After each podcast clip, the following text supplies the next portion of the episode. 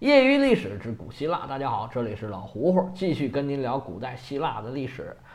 上回书咱们说到，波斯大军准备在希腊越冬了，四处是筹粮筹饷，东拼西凑，准备这一场最后的决战。希腊各个城邦对待这个问题的态度不太一样，像色萨利、底比斯这样的城市早早就投降了，而且按照波斯帝国的传统。这个最后一个投降的国家，会在这个仗里面呢打先锋。这个后来很多武力征服世界或者征服很大地区的这个帝国呀，都是采取这个办法。这些阿拉伯人呐、蒙古人呐、奥斯曼土耳其啊，他们都是这样的。那么雅典和斯巴达也对这问题采取了不同的态度。雅典可以说是准备竭尽全力，最后拼一场。斯巴达到这时候还是手鼠两端，对最后到底怎么办还在犹豫。虽然大家都是在过冬，可是谁也没闲着。波斯这十万大军在这儿，肯定不可能老老实实在这儿待着，就在希腊各处到处霍霍。而且这个时候呢，雅典和斯巴达，他有这种微妙的变化、微妙的想法。这个波斯人。那个时候已经是非常精的了，他不可能不知道这些问题。当时波斯这个马大帅啊，也想尽了各种办法离间雅典和斯巴达。我就打一个，肯定比打两个轻松的多。而且呢，雅典和斯巴达是希腊的两条腿，它有一个塌塌掉了，另外一个肯定也支撑不住。而且呢，周边的他们影响的这些国家。肯定也就随风而倒，那波斯在这个希腊这边可就可是所向披靡了。那雅典这边啊，为了逼迫斯巴达使出全力，他一直也就没有停了跟波斯的联系。这个蒂米斯托克利当时在萨拉米斯之前，不就跟这个薛西斯联系过吗？曾经有这么个黄盖诈降的故事，他一直就使这招。逼迫其他的城邦国家使出全力跟自己一起打这仗，而且这个时候，如果斯巴达再不出全力，雅典就真的投降了，也不新鲜。按照希罗多德的说法，这是蒂米斯托克利的将计就计。既然波斯跟我来谈判，那我也不说行，我也不说不行，哎，我就用这种态度来威胁斯巴达，让你必须全力以赴的跟我一起打。但是我觉得啊。实际上，如果斯巴达不出兵，雅典跟波斯谈判也不新鲜。冬天就在这么勾勾搭搭、这么暧昧的这个气氛中就过去了。整整一个冬天，各个方面的势力互相摩擦、试探、这个骚扰、摸底，哎，这是少不了的。但是因为都无关大局啊，对局势没有什么重大的影响，就不提它了。春暖花开之际，磨磨唧唧的这个斯巴达人呢，终于下定决心要跟波斯干一仗。这可以说是斯巴达人反复权衡利弊的结果。他们决定派一万名重装步兵，全力以赴迎战波斯。这个应该是把斯巴达的老底儿都已经掏空了。从吕库古改制啊，到现在这个时候，已经有二百多年了。这个斯巴达人的个性啊，可有他城邦的这个特点，已经是众所周知，大家都知道。但是斯巴达始终为一件事儿而困扰，那就是斯巴达人口啊，一直也没有见增多。所以他单兵作战能力虽然很强，但是呢，他总体的这个战力啊，始终没有什么大的变化。他一方面是因为对斯巴达人要求太严格了。你一出生说身体不行，如果有残疾就扔了；如果说这个身体弱，就不能当斯巴达人给降级了。另外一方面呢，斯巴达人要经常出去作战，他这个损失也是很大的。所以这个斯巴达人的战士啊，不但不见增多，反而还日渐减少。这个时候派出一万名斯巴达士兵啊，其实不是一万名，只有五千斯巴达人，有五千呢。是皮里阿西人，他们管五千斯巴达的重装步兵叫一级重装步兵，皮里阿西人呢叫二级重装步兵。你从这个名字上就可以看得出来，这个战力啊是有差距的。那个时候重装步兵都是带随从的，否则呀他自己的铠甲他自己都穿不上去。这一个斯巴达重装步兵带七个随从，而一个这个皮里阿西重装步兵只带一个随从，跟其他国家的重装步兵是一样的。可以看得出来，斯巴达这一次可以说是出尽了全部的力量。这第一，首先是他觉得我独自对抗波斯是肯定不行的，必须还是要依靠雅典。尤其是雅典如果投降了，跟着波斯一起打我，那我可受不了。那必须还是要联合雅典一起打。这个雅典的威胁呀，可以说是奏效了。还有一个就是上次我们在温泉关时候说的这个，就是说温泉关这一仗啊，让斯巴达的民意就整个倾向于说一定要报仇。一定要打这一仗，而蒂米斯托克利访问了斯巴达，应该说是在这个基础上又点了一把火。整个斯巴达都是血性男儿，这种刚猛战士，让他们看见说雅典那帮娘娘腔，然后建功立业，没有我们什么事儿，那肯定是看着眼红，我们也要打去。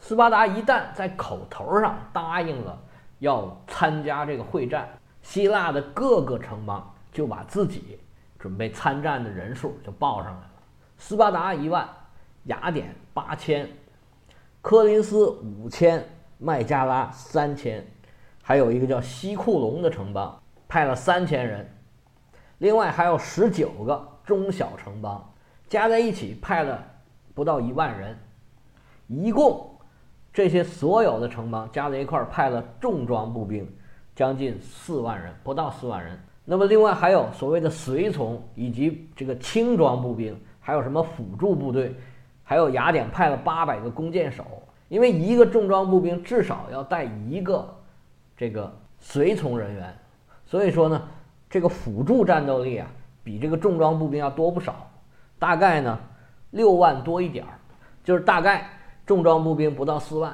所有的这个加在一块儿十万人吧，就算。这个是各个城邦答应要派的这个人数，但是希腊各城邦是以自由散漫、无组织、无纪律著称的。像这么多城邦要组织一个十万人的大军，就是哪怕重装步兵只有四万人，也是非常不容易的。那这时候呢，整个大军还是要选一个统帅。那当然了，按照老规矩，就是斯巴达的统帅当统帅。这个就是我们说的那个帕萨尼亚斯。其实啊，这个帕萨尼亚斯到底怎么样啊？谁心里也没数。毕竟他只是一个三十四岁的年轻人，只是依仗了血统获得了这个统帅的地位。像这个规模的战争，别说打过，这希腊历史上从来就没有过。在这么重要的战争之中，希腊这么老多城邦，没有一个城邦对。斯巴达提出说：“这个主帅不行，咱们要换一个。”从来没有人这样说过。由此可见，斯巴达当时的这种战斗力啊，他这种声望在希腊的整个范围之内是有公论的。别的城邦对斯巴达是可以说是服服的。这方面，就算雅典这样的城邦对斯巴达也是很服的。当他们得知斯巴达能够这个全力以赴的参战，这雅典方面啊，应该说是松了一口气。紧跟着雅典的这个备战力度也得加大了。应该说，在这么多城邦里面，雅典备战的难度是最大的，因为他们本土已经被毁，他们全部的雅典公民全部都疏散到其他城邦，还有一些海岛上，包括他们萨拉米斯岛。他们要把八千名重装步兵运到这个叫做埃莱夫西斯的这么一个地方集结。这地方应该是在阿提卡附近，但是具体在什么地方，我找了半天我也没找着这个地方。就是哪位能找着，告诉我一声。这运八千名步兵还不止，还有八千个辅助兵，就是所谓的随从。因为这个重装步兵他必须配随从，如果没有这个随从帮他穿衣服啊，他连这个铠甲都穿不上去。还有八百名这个弓箭手，这一万多将近两万的人员装备，包括补给。这工作应该说是非常复杂，在这里就显示出来雅典的管理水平比斯巴达要高。这整个这个行政效率是很高的。那么负责这个用船来运这些人的执行者是谁呢？哎，这就是呃蒂米斯托克利推荐的另外一个政治对手，也曾经被他陶片放逐的这么一个阿尔克麦尼翁家族的一个人才，这个叫做克桑提普斯啊，他就是伯利克里的爸爸。接到这个命令之后，这克桑提普斯就开始忙活起来了。这个脚不沾地儿的忙活了很长时间，把雅典所有的这个士兵都送到这个集结地之后，他还帮助了一些其他的城邦，把这个像埃伊纳这种的，把他们的士兵也运到这个集结处集结好了。这些各大城邦还有波斯都在准备决战这一场陆战，暂且不提。这时候，这克桑提普斯联络了。斯巴达还有其他国家的一些海军，他们要去执行一个新的任务。咱们以前说过，地中海冬天的时候是不能不适合航行的，但是这个时候呢，已经春暖花开了。上一年希腊海军在萨拉米斯可以说是大获全胜，在这个时候，这个希腊海军绝不可能看着波斯海军在那儿休养生息，等他喘过这口气儿来，让他再把实力恢复起来。没错。这个时候，这克桑提普斯就是要带领着这个雅典的海军，跟其他的海军一起希腊联军吧，要去扩大这个萨拉米斯海战的战果。他们首要的目标就是捣毁这个波斯的海军基地萨摩斯岛。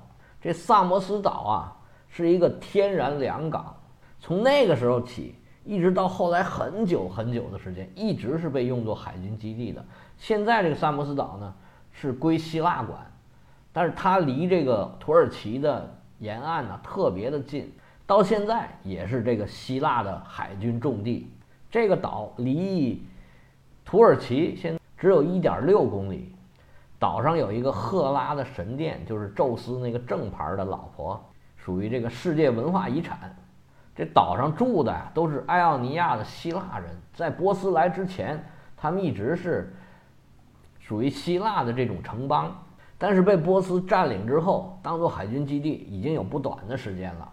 这次波斯打败了以后啊，他就把所有的船，因为觉得自己打不过嘛，在海上打不过这希腊人，他就把这个船呢都围起来了，拖到岸上，把这个武器全拆下来，周围啊修上围墙，还派兵保护这些船。这个意图非常的明显，就是说暂时我先不跟你打，但是呢，你来打我呢，我先防住他，咱们以后再说，或者说等我们陆战打赢了啊，那你们这些希腊都是我们的了。至于将来怎么办怎么办，咱们再说。那暂且先把它保护起来。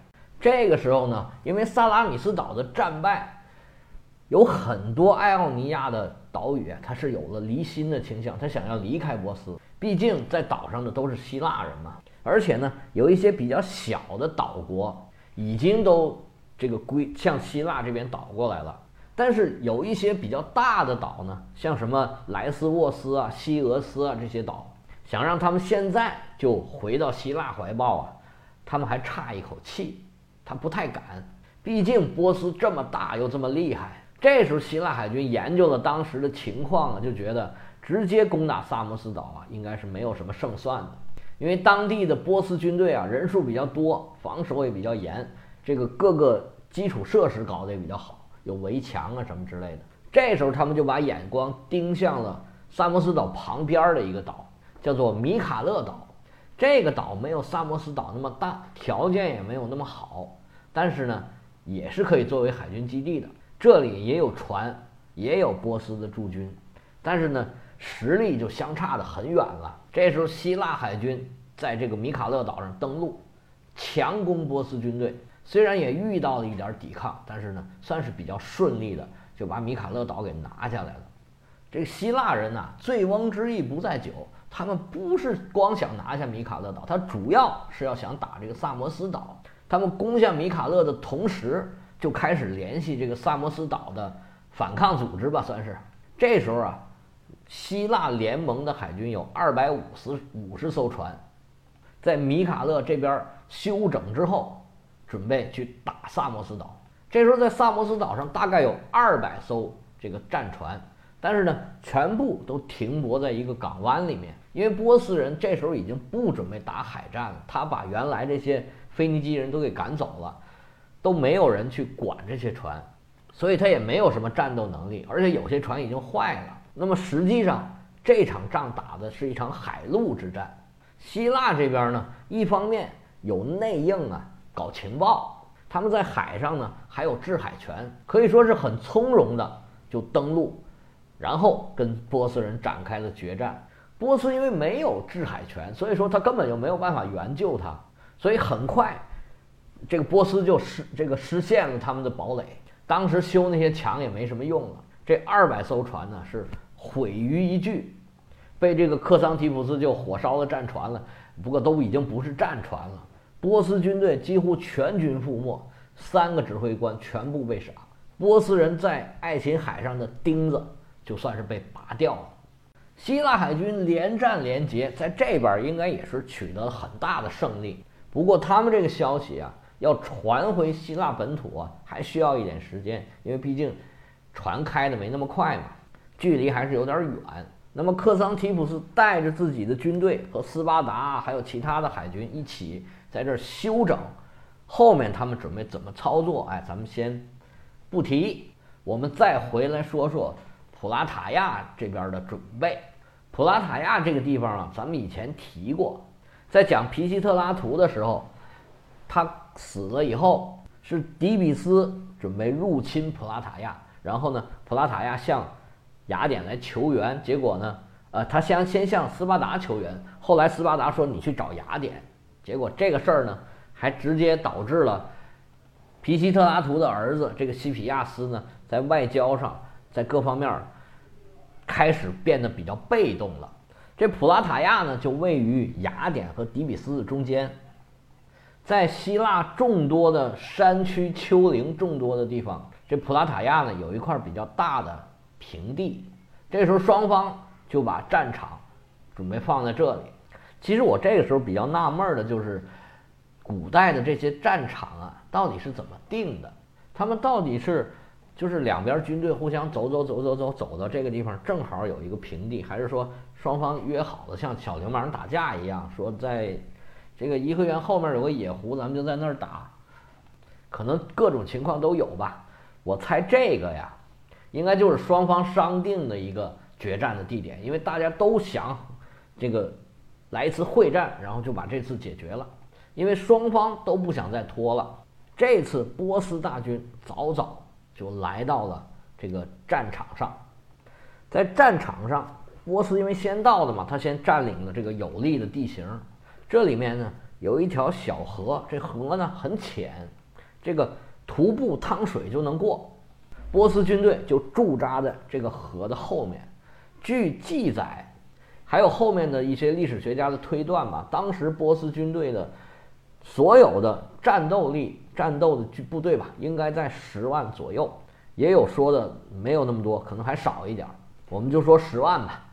其中最主要的、最精锐的有两支部队，一个是波斯的骑兵，是他的最独特的攻击方式；还有就是一万的叫做不死军，是国王的亲卫队。是最精锐、装备最好的，就这两支各一万的部队。希腊的部队也都陆陆续续的赶到了这个战场附近，唯一一个缺席的就是斯巴达，他们呢又来劲了。他们怎么呢？就是说我要尊重传统。按理说这个时候我们斯巴达要开一个运动会，哎，这运动会上啊，每个人手上都要拿一个风信子的花儿。等这运动会一开完，我们立马就去，好不好？提出尊重传统的，这肯定又是那五个监察官，他们成天这么骚操作，把这个帕萨尼亚斯给烦的呀。这时候，雅典的麦加拉呀，什么普拉塔亚呀，就是他们去准备去决战的那个地方，那个城邦，都纷纷派人来催他们。这个时候，这位年轻的主帅觉得，哎呀，不行了，不能再拖了，再拖下去会对整个战局不利呀。咱们必须得赶紧出发。于是呢，他就到处去找人，还请了一些元老之类的，说服了他们这五个监察官。最后决定，终于决定马上就集集结出发。斯巴达是这么一个地方，它如果慢的时候是很慢的，但是一旦决定了，行军速度还是很快的。终于，斯巴达也在众人的等待之中赶到了战场。这时候，西波之战的最后一战是眼看就要爆发了。至于这仗是怎么打的，结果如何，我们下回接着说。